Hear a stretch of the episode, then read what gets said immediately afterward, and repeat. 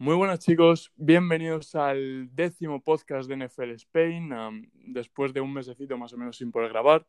Por tema Navidad y, demás motivos he decidido volver y he decidido volver a lo grande y por todo lo alto, con una sorpresa que sinceramente llevaba un, un, tiempecillo pensando, pero que no llegaba a creer que fuese a, poder ser posible y, de una forma u otra pues um, tengo una grandísima sorpresa, como os digo. Hoy me está acompañando el que para mí sabéis que es uno de los mayores referentes de este deporte en España y tengo el gusto de presentaros a, al GOAT, para mí al menos, a Moisés Molina. Muy, muy buenos días. ¿Qué tal, Alex? Un placer y eres muy amable, como siempre. Muchísimas gracias por, por invitarme. Muchísimas gracias a ti, Moy. Uh, lo primero de todo, eh, hay que hablar de lo obvio. Ya tenemos Super Bowl, Super Bowl 55, Buccaneers Chiefs, um, ¿cómo lo ves? Pues, ¿cómo lo veo? Eh, sinceramente, no me esperaba que los Tampa Bay Buccaneers con, con, Tom Brady en su primera temporada con un nuevo equipo uh -huh. fuera a llevarlo hasta, hasta todo un último partido, hasta, uh -huh. toda una Super Bowl. No me lo pensaba, y menos uh -huh. después de los dos primeros meses de competición en el que vimos un Brady hasta ahora desconocido para muchos, ¿no? Sobre sí, todo con el lenguaje totalmente. corporal, un tanto desquiciado, un tanto frustrado. Uh -huh. Miraba la banda, no veía a Belichick, miraba en el uh -huh. campo, no encontraba a Edelman. Es por poner todos los ejemplos. ¿eh? Uh -huh. eh, y, y no, no, era un Brady al cual reconocíamos y, y, le veíamos un poquito fuera de su elemento, ¿no? Fuera de su, de su entorno habitual. No para menos. Ha estado 20 sí, años sí, con los Patriots. Eh, abría una puerta en, en, en en el Gillette Stadium de Foxborough y él sabía lo que había detrás de esa puerta. Aquí mm. era totalmente desconocido. Con un, con un entrenador, recordemos que, que incluso Arians llegó a, a criticarle, sí. a criticarle eh, públicamente. En, en, si no a criticarle, no, no, no tapaba. Eh, sí, aquel cuarto down que dijo que Brady sabía que era cuarto down, etcétera.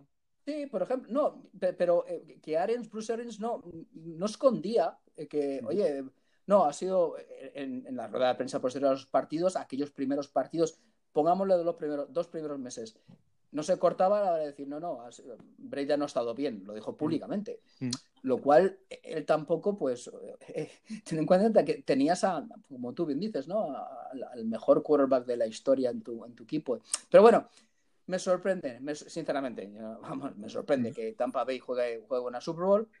Kansas City, pues no tanto, un respeto a los gente campeones, porque, uh -huh. porque tienen a, a, un, a, un, extraordinario jugador dirigiendo el ataque, tiene, eh, está muy bien rodeado, está muy bien rodeado, tiene una defensa más que solvente, tiene armas más que suficiente, Sin duda. cuenta con, un, cuenta con un entrenador que es maravilloso. Uh -huh. ¿Y no te ha parecido, no te ha sorprendido quizá un poco el salto de nivel que han metido los Buccaneers respecto a regular season? Porque yo, sinceramente, bueno, pues es, es, obvio que no empezaron nada bien, sobre todo Brady, como acabas de decir y demás. Y sí que es cierto que a partir de la week um, 12 o 13, más o menos, eh, fue como que empezaron a, recuperar un poco el nivel, a subir el nivel. Y yo, al menos en playoffs, sí que creía que iban a subirlo un poco, aunque solo fuese por la experiencia. Eh, jugadores como Tom Brady, a, luego tienes a Godwin, Evans, a Fournette, a Arians, que tampoco es un entrenador nuevo precisamente sorprendido un poco ese, ese salto de nivel en playoffs, el que hayan llegado ahora a Lambeau y destrozasen a los Packers, el que hayan uh, retirado a Breeze así después de hacer el ridículo, porque es lo que hicieron eh, en regular season ante los Saints. ¿o?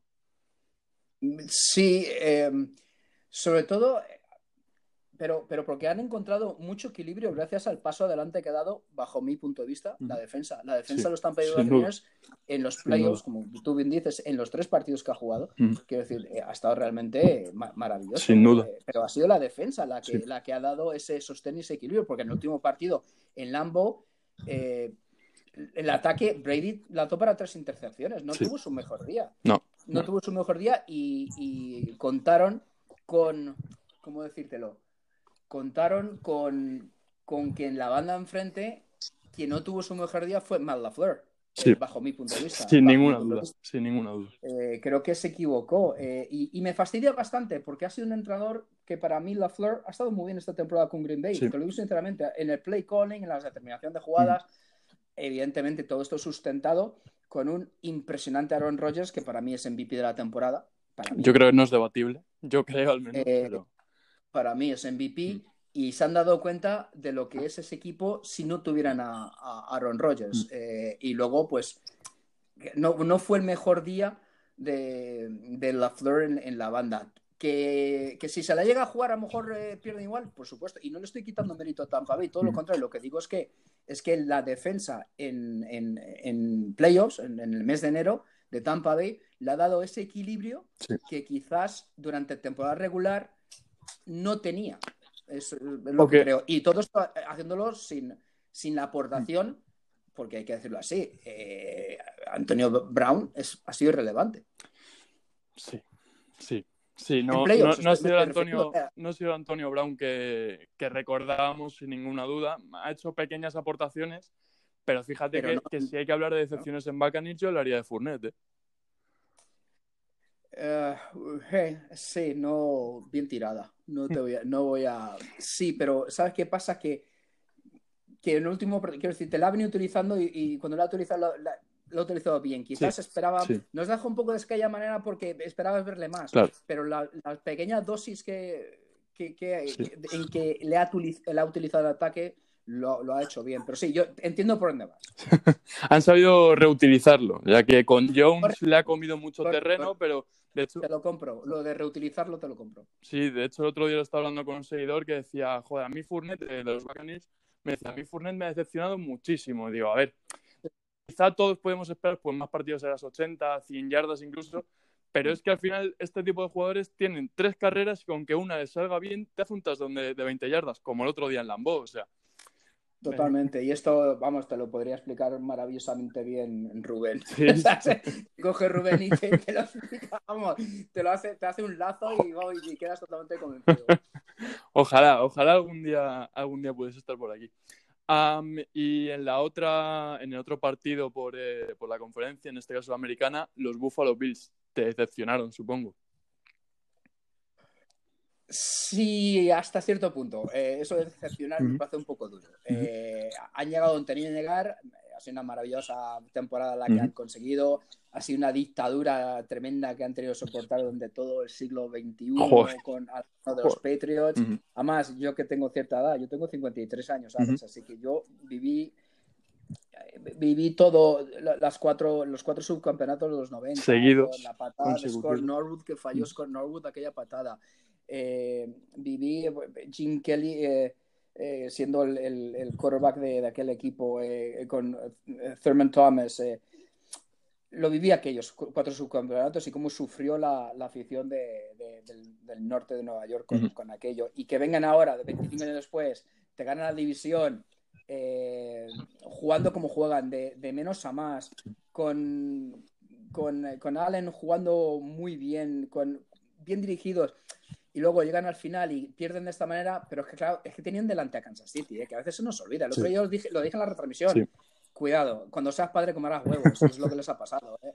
Que todo ha sido bonito en esta temporada, bonito hasta aquí. Pues mira, eh, que se queden, que, que no se vengan abajo. Eh, ahora tienen que hacer un trabajo desde gerencia para ver, oye, mira, hemos sido capaces de hacer una temporada regular magnífica, hemos jugado formidable dos rondas en, en playoffs, nos hemos encontrado con estos, no, nos han ganado, ganado bien, pero son los campeones, así que ahora tenemos que, contar, que contar, encontrar el antídoto eh, para poder neutralizar a un equipo que va a ser, hablando de la americana, hablando, porque en, su división creo que se van a jugar en el futuro con los Miami Dolphins, si no me equivoco, si, no, me equivoco, eh, con, una, reestructuración y una reorganización incluso de relevo generacional en, los Patriots. ¿eh? Ahí no me atrevo a decir qué, es lo que pasar, porque no tengo ni idea. Pero sí que los Buffalo Bills tienen pinta de que puede ser equipo eh, de presente y de futuro más inmediato. Y ahora que, ya parece ser que han encontrado su sistema de juego eh, con, McDermott como entrenador y, saben a lo que juegan, han encontrado. Eh, el año pasado, fíjate, lo, lo poco maduro que parecía Allen en, el coro, aquellos errores contra Houston en los playoffs pues mira, eh, yo creo que ha dado un paso adelante y ha demostrado personalidad, porque venía de jugar un partido eh, contra Baltimore que no es que destacara, me refiero a, No, solamente a Buffalo, Buffalo ganó ese partido por la defensa, pero, pero es otro Allen y ese partido quizás se precipita, y quizás intenta hacer más lo que debe y pierde. Y en el partido contra los Ravens se limita a hacer lo que sabe y mira, terminan ganando sin fuegos artificiales, pero es otro Allen. Y, yo creo que tienen que, tienen que ser optimistas. Eh, no tienen por qué pensar, ha sido un fracaso, para nada, para nada ha sido un fracaso, ha sido todo un éxito. Y, por eso digo que lo de decepción me parece una palabra un poco fuerte, porque, coño, perdieron la final con el vigente campeón. ¿eh? Sí, sí, sí. Sí, la verdad que, a ver, cuando te enfrentas a los Chiefs, lo mínimo que te puede pasar es que te ganen de 20. O sea, es que es lo que decía, o sea, son un equipazo que si todo va más o menos normal o, medianamente bien, eh, los podemos tener ahí en la, pomada por la Super Bowl durante 4, 5, 6 años. yo sí que es cierto que a los Bills es algo que digo bastante. uno de los argumentos que tengo contra, pues cuando un equipo así, después de varios años fuera del top, por así decirlo, y que están eh, con un proyecto joven e incipiente, eh, llegando a, pues, pues eso, a luchar un campeonato de conferencia, etcétera, sí que suelo decir, bueno, por, lo que se ve que al primer año de proyecto nunca sueles llegar a la Super Bowl. Por ejemplo, los propios Kansas City Chiefs en 2018 eran el equipo del que todo el mundo hablaba, llegaron al campeonato de la americana y perdieron con los Patriots en, en, la prórroga. y sin tocar el balón en la prórroga. Ahí está. Eh, de hecho, eh, junto al touchback, eh, yo creo que para mí la peor regla que hay en la NFL. O sea, porque pones la prórroga como en el college, que al fin y al cabo son shortouts entre un equipo y otro, y, tienes un espectáculo, eh, bueno, increíble. Sí, pero, pero Alex, volviendo, volviendo un instante a sí, sí, claro. Eh, tú, a principio de temporada, a ti te dicen que los Bills iban a ganar 13 partidos, ¿te lo crees? Para mí no entró para nada, para nada. no, no, no, Por lo tanto, que eran un éxito la temporada. Sin duda. De hecho, es algo que iba. Eh, pues los Chiefs ese año, los Ravens el año pasado. Entonces, este año los Bills yo veía gente muy emocionada que decía, ah, van a ganar a los Chiefs en, el, campeonato por la americana. Y decía, hombre, mm, son que han llegado hasta aquí de la misma... Dices, em, te llegan a decir que eh, Buffalo gana 13 partidos eh, al principio de año y me lo creo, no me lo creo, pero de la misma forma que tampoco me creo que a lo mejor Miami gane 10 o algún otro equipo, es decir, hay equipos que este año han hecho una buena temporada, quizá ha habido gente que se ha creído que van a llegar más lejos de lo que, de lo que realmente han llegado, pero que joder, que en proyectos em, jóvenes de esta forma, la verdad que han llegado hasta donde tenían que llegar. Y lo que dices, en el momento que ahora mismo Buffalo se, refuerce medianamente bien, eh, igual, con Allen, si sigue sin. Parece que ha curado el problema de las intercepciones. De hecho, podría ser eh, un, candidato temprano para el MVP del, próximo año. Veremos, eh, veremos, veremos. Largo me lo ahí estás un poco más dudoso. Eh, quiero ver. bueno, tiene un animal, ahora mismo tiene. Eh, quiero ver cómo, cómo termina esto. Van a ser meses interesantes y moviditos en el camp de, Green Bay con el tema Aaron Rodgers y esas declaraciones a la prensa que dio después en cuanto a en cuanto a, a, su entrenador, a Matt LaFleur, ¿no? Y habla, siempre habla muy, muy, claro, habla muy claro, y va a ser interesante porque el lenguaje corporal de, de, Aaron Rodgers, eh, a mí me despierta muchas dudas y lo sentiría mucho por Green Bay, eh. Lo sentiría, pero no me extrañaría que forzara la situación, eh. no me extrañaría. esto es una opinión viéndolo desde Madrid. Sí, claro. o, sea, no te quiero, o sea, viéndolo y leyendo de todo lo que me llega y viendo ESPN y, lo que nos llega aquí de los medios americanos, parece, parece que no, parece que no está muy contento. Yo es que lo siento mucho, pero es que por lo visto la, información que ha salido de que eh, seguramente pida traspaso la ha firmado un, periodista que se llama Jason Lacánfora. Y, la Cánfora, sí, la Cánfora. Eh, ah, por lo que he visto un poco por encima, no es que, vamos a decir que no suele acertar siempre, o no tiene un índice de, un índice de acierto muy, muy alto. Yo, sinceramente, si se va Rodgers, al fin y al cabo los Packers creo que realmente no han estado a su altura prácticamente nunca. Y el, único año que los tuvieron ganaron una Super Bowl. Porque al fin y al cabo, pues bueno, se ha hablado mil veces, pero mm, el año pasado te quedas a un partido de Super Bowl, lo que tienes que hacer, y con un quarterback de 37 años, puedo entender que busques un poco el recambio, pero lo que tienes que hacer es o ir a por todas con Rodgers o, o, o quitártelo encima y reconstruir con un nuevo quarterback. Pero lo que no puedes hacer es. Es, ¿Ves? En el caso de los Packers, sí, yo sí puedo utilizar, eh, o, puedes utilizar, lo has utilizado tú, eh, decepción. Eso sí que ha sido decepción. una temporada más, llegar al último partido y no ganan el pasaporte para el Super Bowl el año pasado porque cayeron y tuvieron que viajar hasta California y, ganaron a San y, perdieron con San Francisco. E, este año lo tenían en casa y perdieron porque tenían delante a Tom Brady. Pero eh, para mí eso sí que es una excepción, sobre todo cuando tiene una, tuvieron una temporada tan maravillosa como vamos, lo hicieron. Sí, pero a ti, no te, a ti, perdona, ¿a ti no te pasa que a los Packers te los puedes creer más o menos, pero siempre ah, con un poquito de, de, cuidado? Quiero decir, eh, los Packers, de hecho, eh, Rubén lo ha dicho varias veces, son un equipo que juegan 13 partidos buenos al año y juegan 3 muy malos. Y cuando juegan 3 muy malos es que no aparecen. No aparecen. Y uno siempre llega en playoffs. Es verdad. Sí, sí, correcto. Yo fíjate que contra los Rams, la verdad me sorprendieron, me esperaba muchísimo más de los Rams, o sea, pero muchísimo más. Eh, pero, joder, dije, me han convencido un poco, o sea, llegué más convencido de lo que yo creía que iba, que iba a llegar con los Packers al, campeonato por la nacional. Y es que contra los Buccaneers, la primera parte, yo creo que solo ese touchdown de unas 40 yardas para terminar la primera parte, eh, los, los, mata un poco anímicamente y luego cuando lo intentan es que la defensa de, de, Tampa Bay yo creo que si ahora mismo hay una eh, que pueda parar a los Chiefs es, la de Bacanis. Obviamente también porque son el único, el único equipo que queda, pero me refiero, el nivel al, que ahora mismo está la defensa de, Tampa me parece bastante mayor incluso al que han demostrado los Rams en algún momento o demás grandes defensas de la temporada. Sí, no, de verdad, no, está picando, no, nada de decir, está picando muy alto, llegando el momento más importante de, calendario, que es el final, que es enero y, primer fin de semana, si llegas al primer fin de semana de febrero, obviamente. Está picando mm. formidable. Bueno, y un poquito de esta temporada, Moy, ¿con qué te quedas? ¿Qué equipo te ha eh, sorprendido o decepcionado? Decepcionado eh, en la americana eh, los Steelers. Los Steelers, porque arrancaron mm, muy fuerte. Cero. Eh, lo que le dio la defensa, pero luego se dieron cuenta de que son tremendamente unidimensionales mm. y tienen el espejo con mejor defensa, pero tienen el espejo la nacional en mis Seattle Seahawks, otro equipo que a mí me ha decepcionado porque, porque es previsible y unidimensional. Son dos conjuntos que están jugando absolutamente cojos. Y cuando digo cojos, lo digo por la ausencia de juego de carrera. En, la NFL tú no... Y luego, en el caso de los estilos, la diferencia de, Seattle, evidentemente, Roethlisberger es un gato escayola con poco desplazamiento, con buen brazo y con mucha experiencia, pero a la hora de moverse es un gato escayola, no, se mueve, por razones evidentes, por razones de años y tal. Mientras que en Seattle eh, Wilson es más joven, aunque este año no se ha prodigado, tanto en los scrambles y no ha tirado tanto de piernas como a mí, me hubiera gustado, no le ha pillado la improvisación.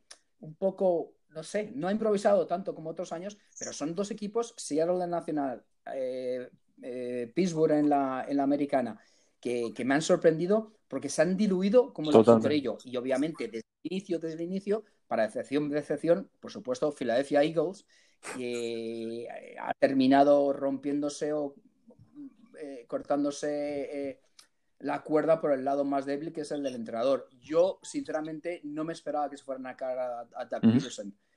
no me lo esperaba, pero bueno, eso, yo, como, hablo como seguidor. Yo como fan de los Eagles, sufrido fan de, Ah, es verdad, es verdad, quieres... sí, sí, soy un, Philly Sports fan y bueno, se ha sufrido mucho, claro. Eh, y con los Eagles, realmente yo creo que Doug Peterson al final ha sido un poco la excusa. Sí que es cierto que había cosas que, pues, eh, que, bueno, el play calling o ir siempre a por dos, porque es que iba siempre, era desesperante.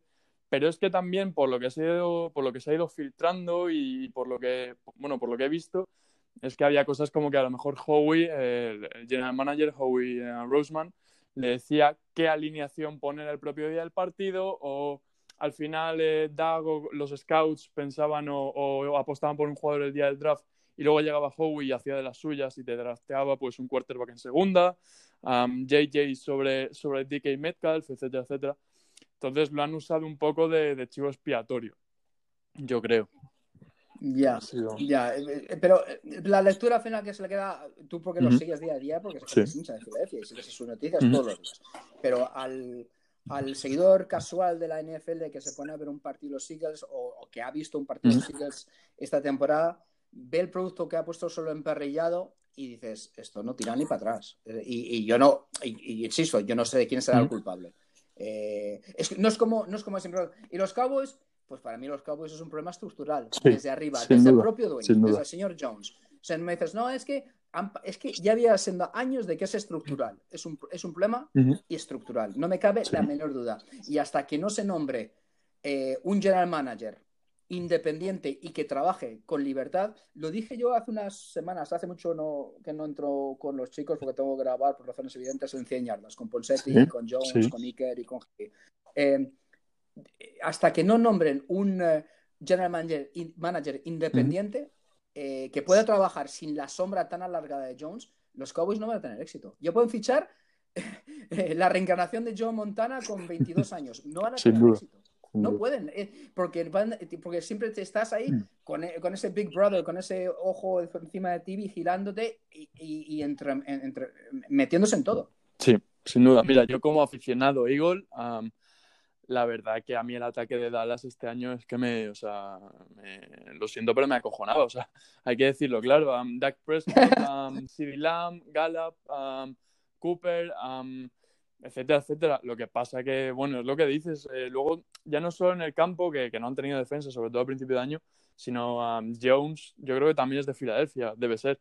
Yo, claro, por mí, eh, que sigue hay mucho tiempo, pero sin duda, en, en un equipo como los Cowboys, 25 años y una sola Super Bowl, yo creo que el propio hombre ya debe darse cuenta y decir, mm, igual debo dar un pasito atrás y, como tú bien dices, contratar a un general manager y dejar el equipo en otras manos, porque esto no es una parte. Y sí quería decirte sobre, sobre Seattle, yo recuerdo que ibais muy bien hasta justamente aquel partido en Buffalo, si lo recuerdas. Sí, Sí, sí, correcto. Ahí encadenaron, de hecho, un par de derrotas consecutivas. sí, sí, sí, sí, yo creo que no ha habido un partido, solo, un solo partido esta temporada que me haya decepcionado tanto un equipo como, como ese día. Ojo, los Seahawks me caen súper bien y de hecho, bueno, y también con lo que decías antes de los Bills, de tanto que han sufrido, para mí las dos mejores aficiones de, la NFL son tanto la Bills Mafia como, como la de Seattle, sin duda, pero la forma, pues como tú bien decías, en la que se ha diluido Seattle a Wilson. Sí, porque, porque, porque no puede aguantar eh, jugar tanto sin carrera, porque no puedes, y porque es muy previsible. Era un one-man show, como dicen por ahí, era balones buscando a Metcalf, y venga, y que Metcalf me, lo resuelva. Y, mira, y yo lo siento mucho porque a mí era un tío como que muy bien, Schottenheimer, que, que, que, que terminaba encargándose a Schottenheimer con, eh, porque, porque Lynch es, eh, hoy lo diré, el, el, general manager de, los, de los Seahawks. Eh, es un tío bastante cabal, ¿eh? Es un tío bastante, bastante cabal, pero han tomado esa decisión. Eh, yo siempre lo diré, cuando me dicen, no, ¿qué crítico eres con Pete Carroll? No, no soy crítico. yo le hago una estatua. O sea, Pete Carroll, yo que conozco, yo tenía 10 años cuando, cuando la NFL abrió mercado en Seattle y yo estaba a, tres horas de Seattle en coche. y, llevo siguiendo esa franquicia desde el año 1976. Por lo tanto, eh, yo eh, eh, lo he vivido todo, ¿eh? Desde los inicios. Y nadie nos ha dado tanta estabilidad, tanta estabilidad y, la capacidad de poder competir durante tanto tiempo como nos ha dado Picarroll. Por lo tanto, hay que hacerle, como hay una de, Tom Landry en, Dallas, hay que hacerle una estatua a Picarroll a la salida del. Creo que se llama sí, ahora es el, Lumen. Lumen un Stadium se llama así, lo que era el Century Link, vamos. Pues hay que hacerle una estatua, eh, por supuesto, pero, joder, eso no, no, no, no impide que no se le pueda decir a Picarro, mira, pues eh, creo que hay en ciertas situaciones eh, te has equivocado. Siendo un genio como es y queriéndole como le quiero y, y formidable por todo por habernos hecho tan competitivos, ¿vale? Porque ganó una Super Bowl y tenía que haber ganado otra si no hubiera sido tan cabezón y si no se hubiera encontrado en la banda frente a Bill Belichick que le dio un ataque de entrenador. Pero bueno, eso, es otra historia para otro debate. hombre, sinceramente, fíjate que, bueno, sí, si Arel, quieres que no es un equipo que al final siempre esté ahí, aunque sea rondando las 9, 10 victorias. Eh, como tú bien dices, eh, mucha regularidad, siempre están ahí compitiendo, etcétera, etcétera. Y ya lo querrían, bueno, y, querríamos muchos para, para nuestros equipos. ¿Crees que si Arel debe seguir con, con Carron en el cargo? Ah, ¿Le quedan a lo mejor dos, tres años? No, no, yo no, vamos, sí, deben seguir con el carro en el cargo. sí, sí, sí, eh, pues no tengo ningún problema. Tengo curiosidad por ver cómo tengo curiosidad por ver cómo se maneja ahora en ataque sin Schottenheimer, pero bueno, eh, sí, no, yo no, vamos, no, no creo. Para, mí no, para mí no, creo no, creo que sea ni planteable, pero bueno, ahí, ahí sí que tengo algún seguidor de Seattle que incluso me lo dice. Digo, bueno, yo, yo no, me lo cargaría, Carlos, la verdad, pero. No, no, yo, yo no me lo. Vamos, no, cuentas conmigo. me parece perfecto, entonces. Vale, ¿y mm, qué equipo crees que de los que este año han sido, pues, eh, han rondado un récord negativo y demás, para el año que viene, crees que va a dar un, mayor salto de, calidad? Un equipo que este año haya estado eh, por debajo del radar y, que el año que viene haya que tener en cuenta. Mira, eh, uno que también empezó con mucho fuego de artificio por la manera y me cae muy bien. Clint Clinsbury es el entrenador de Arizona Cardinals. Es un tipo que me trae, cae extraordinariamente bien. Tiene un quarterback, en Murray, muy vistoso. Muy vistoso. Yo no sé, yo no sé hasta qué punto eso es sostenible en ese equipo. Me encanta Murray, ¿eh? Me encanta Murray, pero no me extrañaría que el año que viene sucediera lo mismo, que, comenzaran muy bien y ahora meterá alguno. Es que ha tenido lesiones, lesiones a final de temporada, ya, pero no sé hasta qué punto el jugar con ese quarterback, que es muy vistoso, que, mola mucho verle, es espectacular, pero no sé, la temporada es muy larga. Y, cuando llegue la última semana de las dos últimas semanas de, noviembre, el jugar de esa manera que juega, que juega Arizona puede pasar factura. Y creo que lo hemos visto. Y me gustaría que no fuera así el año que viene, pero no le veo teniendo éxito Arizona en el futuro jugando, como digo, porque no, es como un Wilson 2. No lo creo. Es bastante más bajito. Y, joder, yo mido unos 67 me encantaría que tuviera éxito, pero eh, la cruda realidad y la cruda realidad eh, que es, él juega con una merma física importante para jugar en la NFL. ¿eh? Eso es jodido. Y me encantaría equivocarme, me encantaría que el año que viene, y mira que está en la división de Seattle, ¿eh? pero solamente por el espectáculo, porque al final y al cabo yo soy el que, pues, que, cuenta la jugada de la tele y quiero que los partidos sean guapos y sean atractivos y la gente se quede y, le guste esto, ¿no? Y, lo que hemos visto, vale, pues vale lo que vale para mitad de temporada, pero luego es que esto, esta temporada, esta temporada, este, este juego, este deporte es tan exigente que a un quarterback como Murray esto le pasa factura. Dicho lo cual, Cliff Kingsbury me parece un entrenador maravilloso. O sea que más o menos el, problema de Arizona al final de esta temporada y, e interrogante para los próximos años, ¿te parece en este caso a Kyler Murray? no sé, eh, no sé, el problema, no, quiero... El, eh, interrogante, por así decirlo, el factor lo, lo que veo, creo que es difícil, creo que es difícil sostener eh, el éxito de las primeras semanas eh, de la manera en que han jugado y con este quarterback. Eso me parece un tanto complicado sostenerlo 16 ¿crees que el, el bajón Porque se puede diluir por las características del eh, quarterback. no, que digo, el, eh, ¿crees que el bajón que metió Arizona, porque de cómo empezaron, de hecho, ganaron a Seattle cuando Seattle estaba todavía invicto en un partidazo de prórroga, en un Sunday Night Football. bueno, ese, partido fue apoteósico. Ah, y de hecho, Seattle lo tuvo ganado varias veces y Arizona lo terminó remontando incluso, incluso cuando la primera parte habían jugado sin defensa, porque eh, Arizona en defensa eh, ese partido fue horroroso. Pero el bajón que ha ido después dando El, equipo, ¿crees que eh, ha sido un poco más responsable Murray que, que Kingsbury en este caso? es que eso ahí no lo sé. Yo no, no, no, voy a entrar en tanto. No voy a entrar en tanto. Yo lo que creo es que me parece un quarterback muy vistoso, muy... Eh, si está ahí es por algo, por supuesto, si está ahí es por algo, pero, pero, pero claro, eh, me parece complicado sostener. Y, ahí, lo dejo en cuanto a lo de Arizona. Complicado sostener. Bueno, y Moy, ya más o menos un poco por, por ir acabando, no, no quitarte mucho más tiempo. sí que quiero preguntarte, ¿sigues el college? ¿Sigues el college fútbol? ¿No? No. Poquito. Poco, poco. Poco, poco. Mm. Bueno, eh, yo sí que es cierto que lo sigo muchísimo y, creo que bastante gente se está, se está animando este año y, bueno, eh, sería increíble si en algún momento lo tuviésemos en, Movistar, la verdad. La dejo ahí votando solo. aunque, aunque sé que es prácticamente imposible. O sea, es, una auténtica y por... ¿Perdona? Que no depende de mí. A mí, dice, a mí me dicen qué partido tengo. Sí, no, y, y, sabes que como si es un partido de Division 3 entre jugadores sin becas, si lo das tú, Moy, ahí voy a estar yo y, y, y no sé cuánta más gente. Te lo clarísimo, te, te, lo he dicho varias veces. Y como te digo, por ir acabando un poco, um, a ti muchísimos te conocemos por la NFL, también por, por la MLB y demás, pero si no me equivoco, tu mayor pasión en cuanto a deporte americano es, es el hockey hielo, la NHL, eh, la NHL, ¿cierto? Correcto, y esa es la razón por la que entré a trabajar, por la que me convertí en, no sé, me da hasta vergüenza decirlo, y periodista deportivo. Para el, periodista, para, bueno, supongo deportivo. que no habrá muchos, pero para los aficionados, sobre todo latinoamericanos que estén escuchando esto y, y, no sepan ahora mismo de qué estás hablando, ¿podrías contarnos un poquito cómo empezaste y demás? ¿Cómo empecé en el mundo sí. del periodismo deportivo?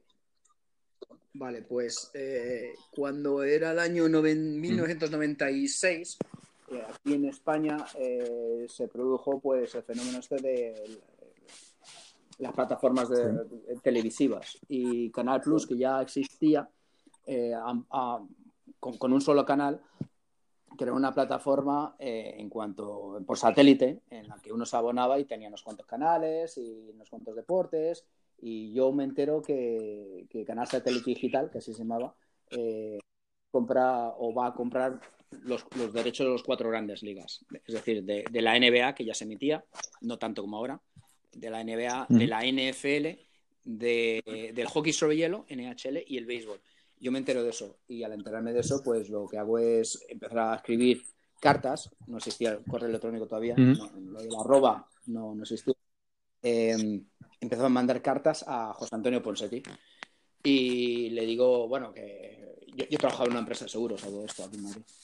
Y yo le explico que, que yo soy un, yo soy canadiense, que conozco la, la NHL, que, bueno, hablaba un poco de todos los deportes, la verdad. Yo me estaba ofreciendo un poco, yo me lancé ahí diciéndole, ah, yo entiendo de, de las cuatro grandes ligas, lo que quieras, pero específicamente de hockey.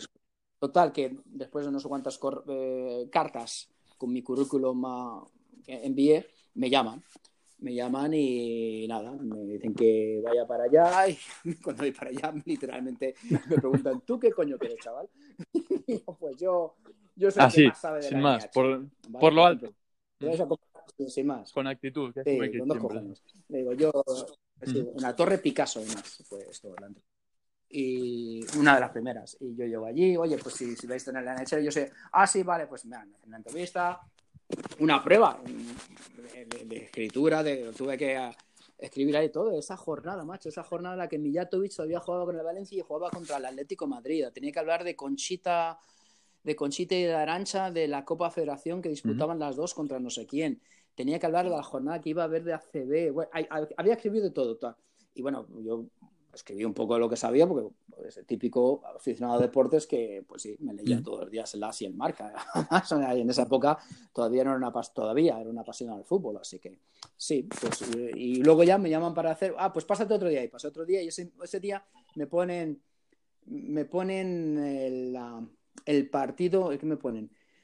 Me ponen la final de la Stanley Cup de Colorado contra Florida 1996, sí, me ponen no sé qué partido, creo que, creo que era el tercero, mm. el cuarto, cuarto de la final, en el que juegan los Avalanche contra los Panthers. Y nada, me, me ponen unos microcascos, y yo era mi primera vez poniéndome unos microcascos, y me dicen, bueno, entra a la cabina y narra. Y cuando llevo un minuto narrado, me cortan, y yo pensaba que me habían dicho, pues muchas gracias por venir, y vuelve a tu casa y vuelve a tu empresa de seguros, ¿no? Y, me dicen, y la pregunta que me hacen es, oye, ¿todo eso que has contado en este minuto de juego eh, es verdad? Digo, ¿cómo que sí es verdad? Sí, sí, sí, sí, sí, si conoces a los jugadores y a los árbitros, pues sí, me han puesto el partido y todo. Ah, sí, vale, pues está. Y me, y me dijeron, vale, pues te contaremos contigo. Y yo ese año, ese verano del 96, yo voy a regreso a Canadá. ¿Y por qué? Porque es el primer, el primer World Cup. Lo que antes era la Canada Cup de hockey se llama ya World Cup para darle más, más, más uh -huh. internacional al evento, ¿no? Eh, y la llaman World Cup. Y voy a, a, seguirla como aficionado, la World Cup de hockey. Y, y, a mi regreso, pues sí, cuando me dijeron que me iban a llamar, me llamaron, me presentaron a mi gran maestro José Enredondo, uh -huh. maestro, amigo, hermano, mi, mi, mentor y mi, vamos, eh, todo lo que diga él es poco. Eh, y me, es mi compañero. Y él va a hacer la narración y yo hago, yo hago él hace el play-by-play y yo hago el color, yo hago el, análisis del hockey israelí y hacíamos un partido por semana de NHL en Sportmanía, en el canal Sportmanía. Y eso después de un mes se convierte en dos partidos a la semana y después de dos partidos a la semana se convierte en dos partidos a la semana y el resumen semanal, el programa que dirigía Josan también, eh, Esto es América. Y después de eso, pues eh, todo esto con si había que quedarse a hacer algo, a mí no me importaba quedarme a hacer algo. Yo, yo trabajaba como freelance, me cobraba por partidos mientras tenía mi trabajo habitual. Y esto era solo de hockey. Que casi lo hacías más por, por, por gusto, por, por, placer, por así decirlo, que, que por el dinero. Eh. Sí, absolutamente. vamos, ganábamos un dinero de freelance, pero si me llegan a decir que, no me pagaban, que digo, yo lo hacía gratis. vamos, o sea, es, un poco claro, salvando la distancia, pero igual que yo con la cuenta. O sea, no cobro un solo euro, pero te puedo asegurar que estoy ahí 27 horas al día. Correcto. Correcto. Y luego el salto a la NFL viene porque, eh, bueno, todo esto empecé también a traducir guiones, ¿eh? O sea, venían, venían guiones a la televisión de programas varios y había que traducirlos de inglés a español y, y, y traduje guiones. Luego empecé a trabajar con la NFL, pero en realización. Eh, yo estaba en realización, echando una mano al realizador desde arriba y soplando en el pinganillo a José Antonio Ponsetti o a Jesús Llama, que eran los dos narradores de esa época en la Torre Picasso. Eh, luego, ¿qué sucede? Eh, ¿Por qué doy el salto a la NFL como narrador? Pues porque un día no hay narrador, solo está Andrea Zanoni para hacer de comentarista especialista. Y había alguien que tenía alguien que llevar, yo voy, me presento un día era un jueves, porque era para el partido del Plus, además. Era para el partido del Plus. Y yo el jueves ahí hice mi partido de hockey sobre hielo y bueno, había un ambiente súper extraño.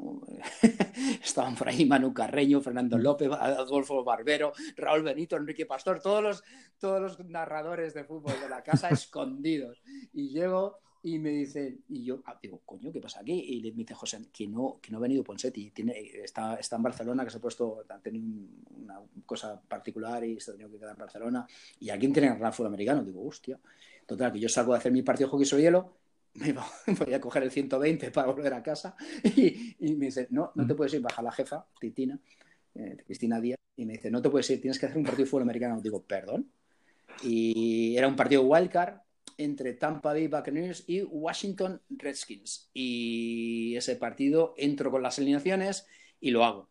Hago ese partido, salido a hacer partido de hockey sobre hielo. Y al día siguiente ya me, llama Manu, Manu Carreño, que está, pues ya, como bien sabéis, súper popular, súper famoso, en cuatro y presentando el larguero. Y me llama, éramos muy amigos en esa época, eh, me está preguntando Carlos Martínez, que era nuestro jefe en esa época, que si tú trabajas en otra cosa, yo le he dicho que trabajas en Seguros Ocaso. Digo, sí, ya. Pues te quiero ver en su despacho. Digo, va, pues me, presenté allí otra vez y ya, pues eso. Oye, ¿tú qué pasa? ¿Que entiendes de todo y tal? Digo, hombre, me gustan todos los deportes y tal. Y, te hago una oferta, digo, pues, dame la oferta que te dé la mano, por supuesto. Y nada, una oferta para... Y bueno, la oferta vino bastante después, porque vino la idea, pero yo seguí trabajando y pasaron un par de años y luego pues ya recalé en la casa y ya pues como bien sabéis, pues ahí estoy narrando, narrando fútbol, bueno, narrando fútbol americano, béisbol, hockey cuando lo teníamos, porque ahora desgraciadamente no tenemos ya para cuatro temporadas sin derechos, lo cual es una putada. Pero estos son cosas de, son cosas de son cosas del mercado. Y pues estoy que narrando, narrando béisbol, narrando baloncesto, ya sea NBA, eh, ya sea NCA. La NBA están los grandes, que está Guille y está Daniel, pero yo hago algún que otro extra. Mira, esta semana hago dos. Esta semana he hecho dos NBAs hago alguno extra que cae, y baloncesto universitario, y luego fútbol americano, y, y béisbol, además de hacer labores habituales de, de, reacción, de plumilla. que, que no está mal, la verdad. y de la NHL, ah, bueno, creo que es obvio que la NFL últimamente, en estos últimos años, sobre todo los 3-4, al menos en mi sensación, ha ido subiendo muchísimo en cuanto a masa de aficionados. No llega a la NBA porque Sí, ¿verdad? Yo también lo noto. lo noto porque se, me acerca más gente. sí, yo también lo noto. Me reconoce más gente por fuera americano. Digo, qué raro es esto. Se está ganando mucho. Yo creo que ha subido muchísimo. De respecto a 2014 o 15 o más o menos a, ahora, ha subido muchísimo. Sin llegar a competir al nivel mm. de la NBA, obviamente, porque la NBA sigue siendo, eh, yo creo que, bueno, el baloncesto en general, el segundo deporte de este país. Pero. Pero. Ah, Hombre, por supuesto. Y luego, luego también, Alex, permíteme eh, tener en cuenta que en la NBA aquí tenemos seis, siete representantes. ¿eh? Tenemos a los hermanos, a Juancho y a Billy, tenemos a Ricky, tenemos a Serge, que le consideramos nuestro, tenemos a Mark, y luego lo que ha hecho Pau, lo que hizo Pau en su día, eh, vamos, eh, por supuesto, por supuesto. El tener representante ahí, la sangre tira mucho. Y, y, incluso, mira, si es más, que hace poco vi el pedazo documental que hemos hecho, perdóname que, que aquí meta meta el plug de, la casa, pero el documental que hemos hecho de Luca Doncic en Movistar Plus es una maravilla. Le consideramos uno de los nuestros, el Luca Doncic. Eh, eh, uno mira los números de Ricky Rubio, de Sergi Vaca, de Gasol, eh, del resto, y mira a Doncic, porque llegó con 12 años a Madrid y le consideramos pero, prácticamente, vamos, es que yo recuerdo estar cuando la primera vez que se habló del más o menos, yo creo que era una Copa del Rey absoluta que también hacen la Junior. Y ya que estaban empezando a hablar de un chaval esloveno del Madrid que jugaba con chavales dos, tres años más grandes que ellos, o sea que él, y que aún así que, que era el mejor del equipo y, de la competición. Sí. Claro. Pues eso tira mucho y, y, de ahí, y, joder, y luego también la edad, ten en cuenta que lleva aquí emitiéndose los años 80. Eh, eh, aquí, la generación, la generación mía, que, no yo, porque yo venía de donde venía, y luego cuando ya estaba aquí, aquí en el barrio, o lo que es en Madrid, eh, Boston Celtics, Los Ángeles Lakers, los duelos esos, Los Ángeles Lakers 76ers, que, pierden los Lakers con los 76ers de Dr. J, Julius Irving y Moses Malone. Eh, eso, se emitía, se emitían con, semanas de retraso, eh, narrados por Ramón Trecet. Y llegarían en cinta, A principios de los años 80. Y eso tira, eso tira mucho. Sin duda. y mm, la NHL, ¿crees que en cuanto a aficionados de España está subiendo o está un poco estancada? ¿Cómo lo ves? Ojo, pues ahí eh, ahora mismo estoy un poco en fuera de juego porque desde que hace cuatro años otra cosa que yo la siga. Mira, acabo de ver dos partidos. Me he visto los dos partidos de anoche. Eh, el, Vancouver-Calgary, en el que gana Vancouver 4-2, y me he visto el Montreal, eh, que ha ganado eh, hoy Vancouver-Ottawa y el Montreal-Calgary me, he visto. son mis dos equipos favoritos. Vancouver por razones geográficas evidentes y en mi pueblo, y Montreal porque crecí con ellos en los años 70. y obviamente yo sí me veo me veo un partido al menos todos los días y los resúmenes. Tengo el paquete de NHL TV, o sea, en ese sentido, pero no sé hasta qué punto. Yo cuando lo hacía, sí que también, ten en cuenta que también son tres, cuatro, es el cuarto año que tampoco está mi hija aquí, que está en Norteamérica. Eh, y, yo con mi hija aquí estaba obligado a hacer de padre, ejercía de padre y la tenía que llevar a las pistas de España, a jugar a sus partidos y tenía mucho más relación directa con la gente. Y hace cuatro años que no, que no viajo con ella, o sea, no tengo, no tengo ese hilo directo con, las pistas, con Churi, con, con Pucherdá, con Jaca, con Barcelona, con, Madrid, aquí. Eh, tengo hilo directo con mis veteranos, que yo sigo jugando hasta ahora, con esto de la, de la, pandemia, pues hasta ahora sí que tenía hilo directo con mis compañeros veteranos y yo sigo jugando mi pachanguita Valdemoro. Pero no sé decirte hasta, hasta qué punto, hasta qué punto ha crecido, está estancado. Creo que en Cataluña, creo no, te aseguro que en Cataluña, y esto me, esto me revienta, esto, vamos, es una patada en, los entresijos. Em, hay un canal eh, pequeño de, la, de TV3, pues creo que es E3 el que emite dos partidos de, hockey de la NHL para el circuito catalán. O sea, me parece mentira que lo tengan ellos y, no, nosotros no. O sea, es como una, una escisión pequeñita de TV3 que tiene dos partidos de NHL a la semana y solo echan en Cataluña. E3 se llama. ¿Cierto? Me lo ha contado pues, Yo pues, me lo ha contado Yo sí que tenía menos idea, la verdad, muy.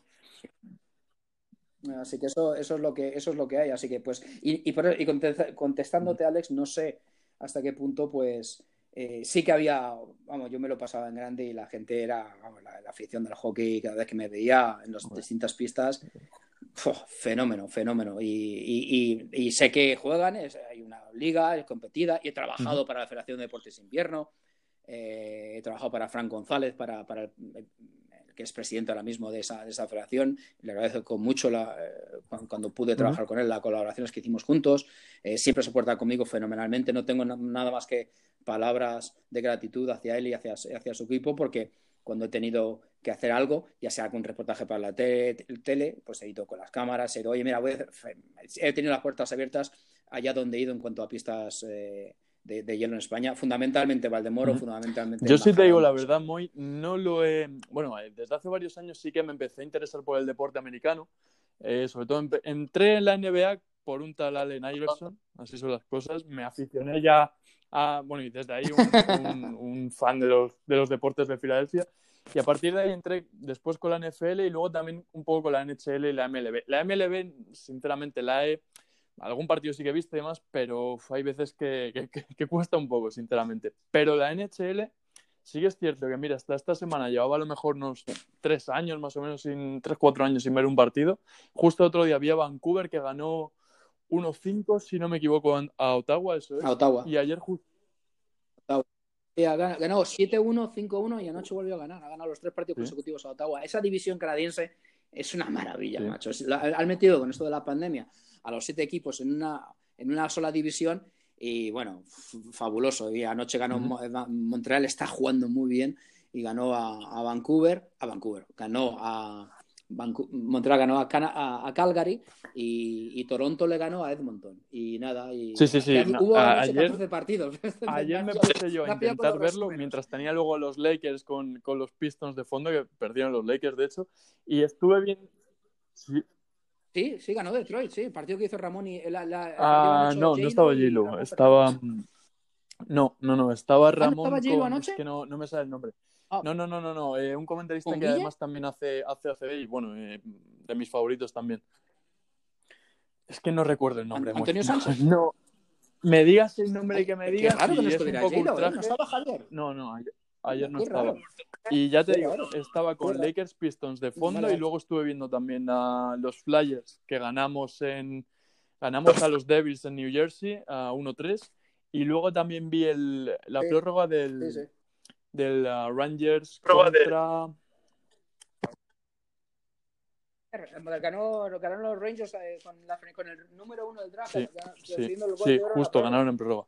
Pero vamos, que, que, lo que te digo, me, me, puse a ver todo lo que había y bueno, ayer jugaba yo creo prácticamente pues sí, esa es, mi, esa es mi pasión, el hockey sobre las cosas como son. Que luego, que luego me he ganado la vida en estos 25 años haciendo... Bueno, no llevo 25 años.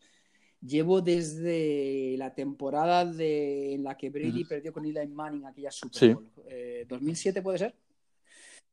Pues llevo haciendo fútbol americano, narrando fútbol americano desde 2007 entonces, desde que esa fue mi primera Super Bowl ahí, eh, presencialmente hablando, cuando íbamos, cuando viajábamos, eh, en el estadio de la Universidad de, Phoenix, en Arizona.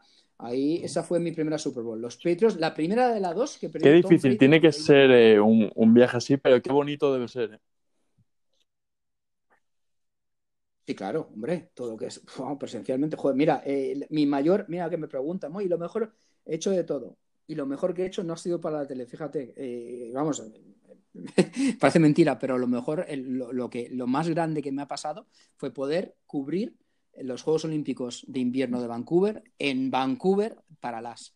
Estuve los 15 días viviendo en el palacio, en el pabellón de deportes, en el pabellón de hielo de, de Vancouver, viendo, siguiendo eh, para las, los, escribía de todo, pero obviamente eh, estaba, estaba todos los días viendo pues cuatro partidos diarios ahí en el, en el, como se llamaba antes, el Rogers Arena, o ahora se llama Rogers Arena, antes se llamaba el GM Place en Vancouver. Eso fue los Juegos Olímpicos, eh, hacer de corresponsal para los Juegos Olímpicos de Vancouver. Además, en mi ciudad, y luego que ganara, como ganó el oro con el gol de oro Sidney Crosby en la prórroga de los americanos, ¿qué más se puede pedir? Aquello fue esa, esa, experiencia, esa experiencia como periodista, eso sí que, ahí sí que me sentí reportero, macho. Reportero, pero vamos, de pies a cabeza. Y lo único que, eché de mucho menos a José Redondo.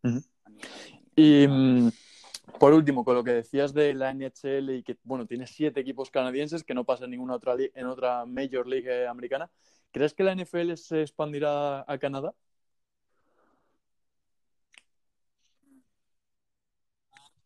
Ah, eh, no en un futuro cercano, cercano. Si se expande, se expande a Toronto.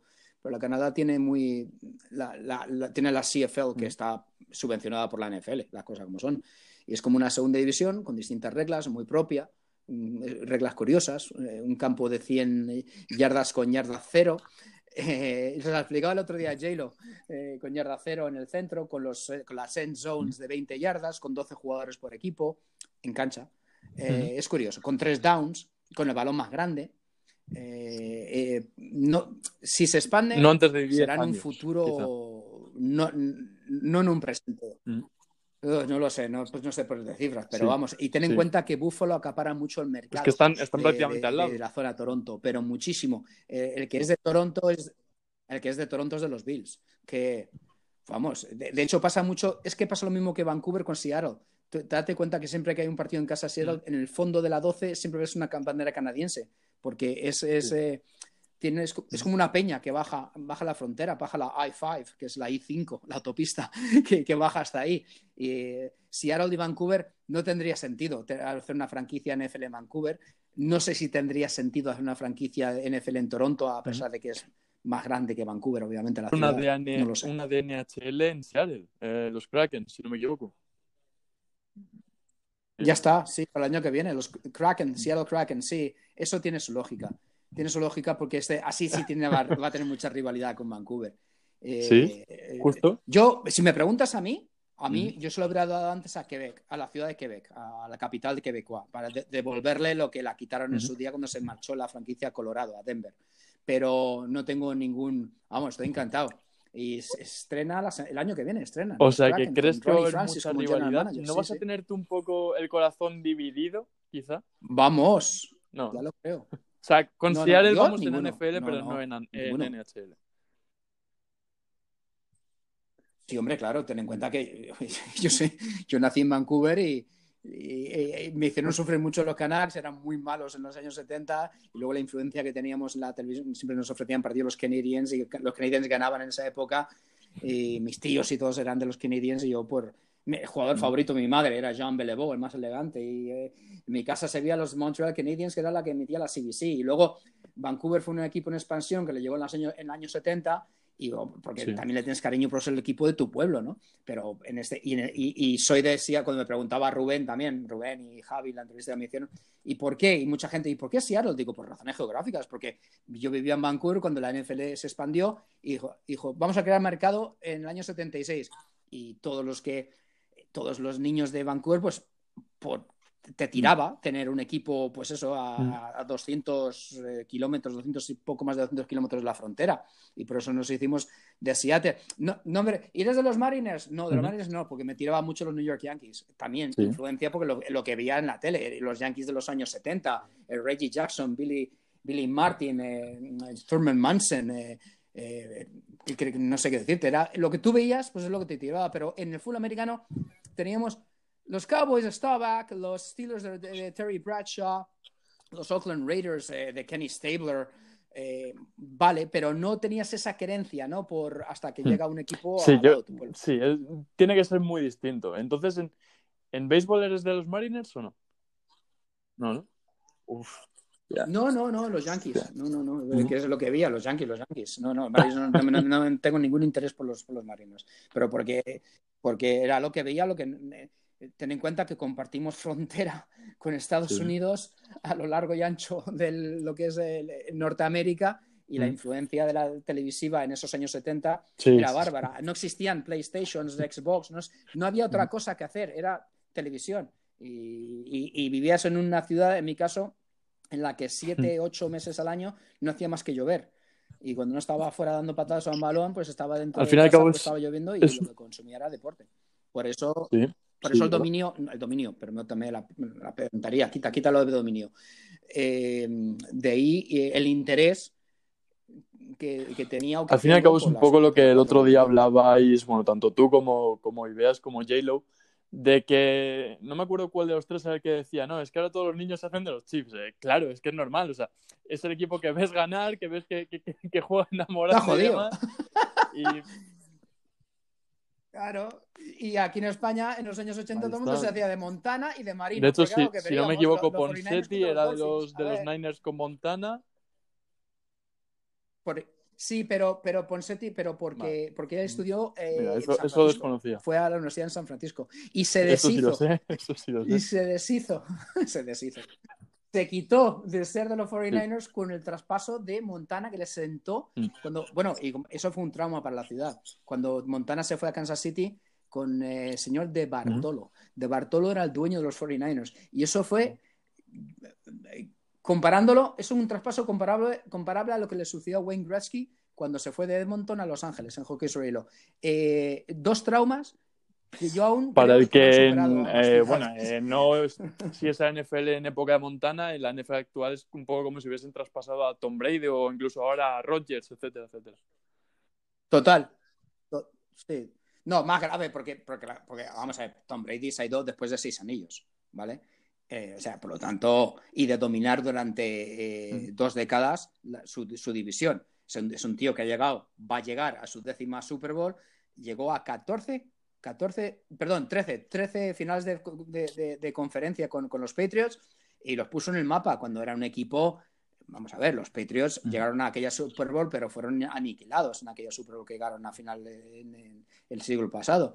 Pero eh, sí, ¿no? Lo de Montana cuando no le traspasaron, a, cuando se fue a Kansas City, aquello fue un drama para la ciudad de... Bueno, Moy, um, no te robo más tiempo. Yo creo que ya está bien. Um, es lo de siempre. Muy bien. Vamos, eh, cualquier, en, en cualquier momento y demás.